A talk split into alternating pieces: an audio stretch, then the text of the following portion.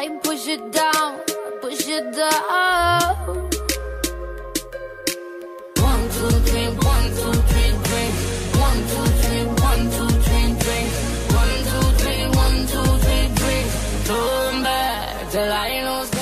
Hello, you guys. Welcome to another episode of Inglês do Zero. And in this episode, we're gonna be talking about numbers again. Let's go. E aí, pessoal, tudo bem? Como vocês estão? Tudo certo? Como que foram de Natal? Tranquilo? É, vocês ouviram o episódio de Natal aí? Nosso último episódio foi super especial sobre Natal. A gente viu as palavras principais a respeito de Natal. Espero que vocês tenham gostado. E se vocês gostaram, não esqueçam de compartilhar com os amigos, de comentar aí no iTunes ou independente do lugar que você esteja ouvindo. Comentários sempre dão uma força boa pro podcast e é importante que esse podcast chegue a bastante pessoas para que eles também consigam aprender, certo?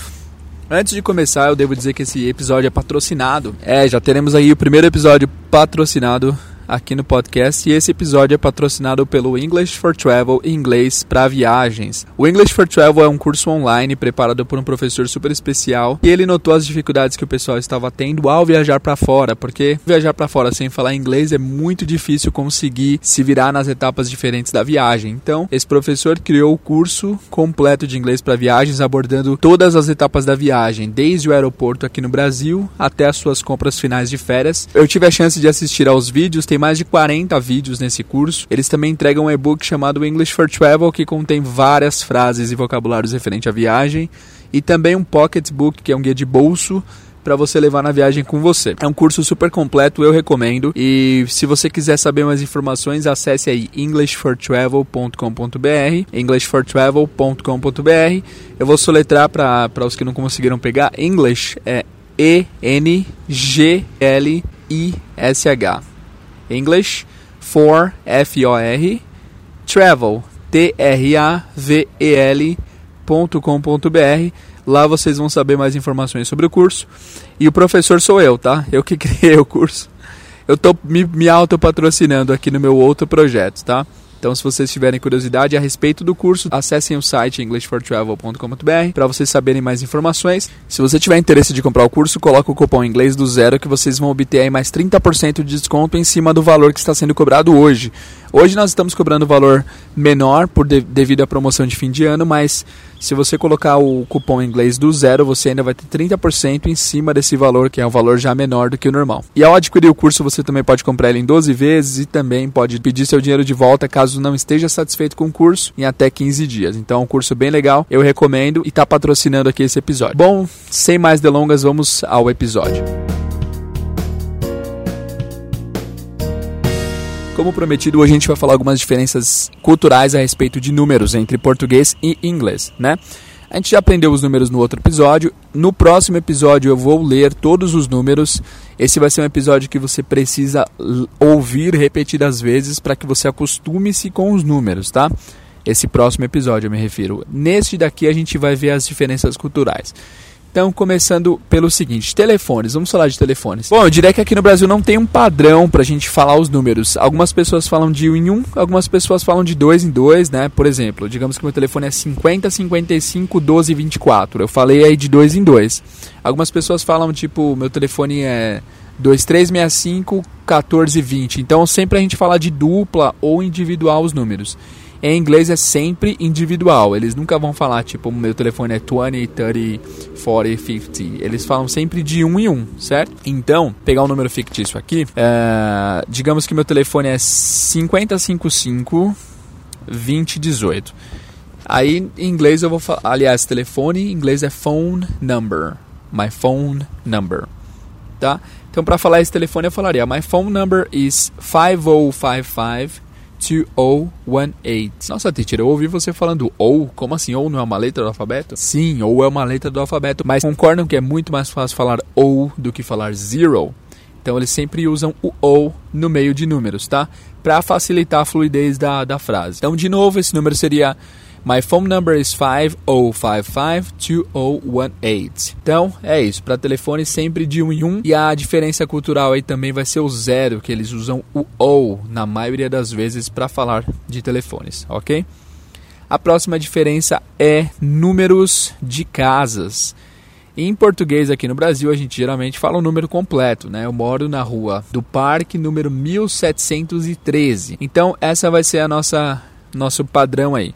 Rua do Parque 1713. Eles nunca falarão I live on Park Street 1713.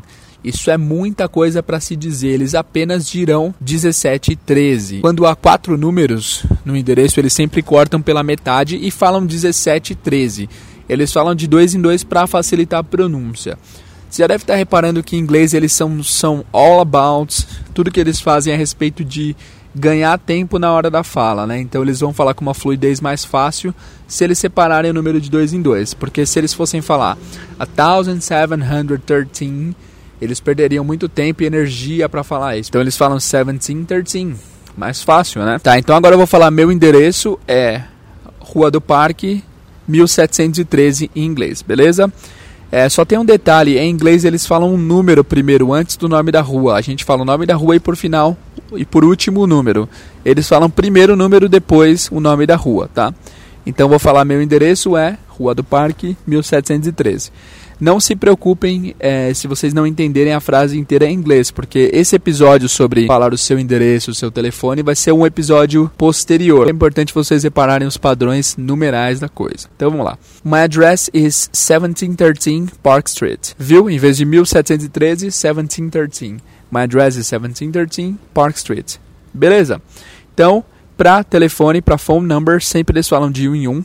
E eles também substituem o zero pelo O para endereço eles sempre querem economizar energia. Então, se forem quatro dígitos o seu endereço, eles vão falar de dois em dois. E se forem três dígitos, teacher? Se forem três, eles vão separar o primeiro e vão falar os outros dois em casas decimais. Por exemplo, digamos que eu moro no número 320 da Rua Park. My address is 320 Park Street. Então eles vão falar 320, 320 Park Street. Se forem dois, normal, 20 Park Street se forem cinco dígitos, é difícil ter cinco dígitos num, numa rua, mas aí é o mesmo esquema. Você isola o primeiro e fala os outros dois em casas decimais, né? Então, digamos que o número é. Eu moro. Digamos que eu moro no número 15.030 da Rua Park. Aí eu falaria.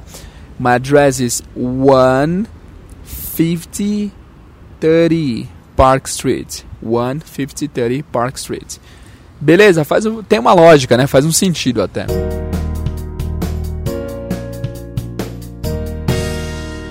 E agora, para terminar esse episódio especial aqui sobre as diferenças culturais de números, eu tenho a diferença mais gritante e mais mind-blowing, uma diferença que vai fazer sua cabeça explodir, porque isso é uma coisa que poucas pessoas falam em cursos de inglês, poucos professores abordam esse assunto, e eu sei que esse é um assunto bem legal e bem recorrente. Acontece em inglês o tempo todo. Então eu vou dar um número fictício para vocês. O número é 1500. 1500. Como que se diz 1500 em inglês? Lembra que para falar mil a gente fala, a gente deve falar o thousand. Thousand né? Thousand, mas esse D às vezes é omitido, então a gente vai falar mais o thousand. E para falar 500, você vai dizer cinco centenas, 500. Certo? Então, 1500 a 1500 ou 1500, certo? Beleza, isso é o natural, normal, tranquilo. Porém, em 99% das vezes, ah, quando um americano for se referir quando um falante de língua inglesa for se referir a 1500, eles vão falar 1500. 1500. Como assim 1500? 1500 significa 15 centenas. Olha que loucura. Então, assim, em português, quando a gente chega no 999, a gente já passa a anunciar tudo pelo, pelo milhar, pelos milhares, né? Então a gente nunca vai falar 10 centenas, porque 10 centenas seria quanto? Mil, né? Seria um milhar. Mas eles nunca. Mas a gente nunca falaria dez centenas ao invés de mil. Eles, eles o fazem, eles fazem isso daí com frequência. Então, geralmente, quando eles passam das casas de centenas, eles ainda vão falar centenas para facilitar a conta na cabeça deles. O que pra gente é um pouco esquisito porque é difícil acostumar com esse, com esse padrão que a gente nunca conheceu antes, né? Deu para entender? Eu vou dar outro exemplo. Por exemplo, 2000. 2000 em inglês é 2000. Mas na maioria das vezes eles vão falar 2000. 2.500 vai ser 2,500, mas na maioria das vezes eles vão falar 2,500. É muito louco isso, né? Então, se você estiver assistindo um filme e a pessoa disser, sei lá, 10 imagina 10 mais duas casas decimais, mais dois zeros, né? 10 mais dois zeros dá mil. É uma conta que você tem que fazer na cabeça, é muito diferente. Eu vou colocar aqui no áudio alguns exemplos de séries que eu peguei do site youglish.com. Eu vou deixar também esse site anexado aí porque é um site bem legal que você consegue encontrar trechos de séries, tá? Então eu vou colocar um trecho aí para vocês verem. $1,500? There'll be a memorial service in the enlisted men's mess at 1100 hours. I need an extra 1200. Viu só? Isso realmente acontece, tá? Realmente eles falam centenas ao invés de milhares quando o número não for muito grande para facilitar para facilitar a comunicação. Tá bom? Para terminar, eu vou fazer um teste com vocês. Eu vou falar um número e vocês me falam as duas versões, a versão com milhares e a versão com centenas. O número é 1300. Como que você diz literalmente 1300 em inglês? 1300, né? E como que você diz na versão mais fluida, que eles não usam milhares e sim centenas? Aí vai ser 1300. Louco, né? Bom, pessoal, é isso. O próximo episódio será a leitura dos números para vocês ouvirem esse episódio várias vezes para se acostumarem com os números. Se você gostou desse episódio, não esqueça de dar uma boa qualificação aí no iTunes, comentar também, porque isso dá uma força para divulgar o podcast. Se você sabe, se você conhece alguém que quer aprender inglês em 2019, passa esse podcast para eles que vocês estarão me ajudando e ajudando a pessoa também. Não se esqueça do nosso patrocinador, o English for Travel. Se você tiver vontade de aprender um curso de inglês completo para você conseguir viajar para fora tranquilo, acesse o site lá. Eu vou deixar todas as referências citadas aqui embaixo na descrição.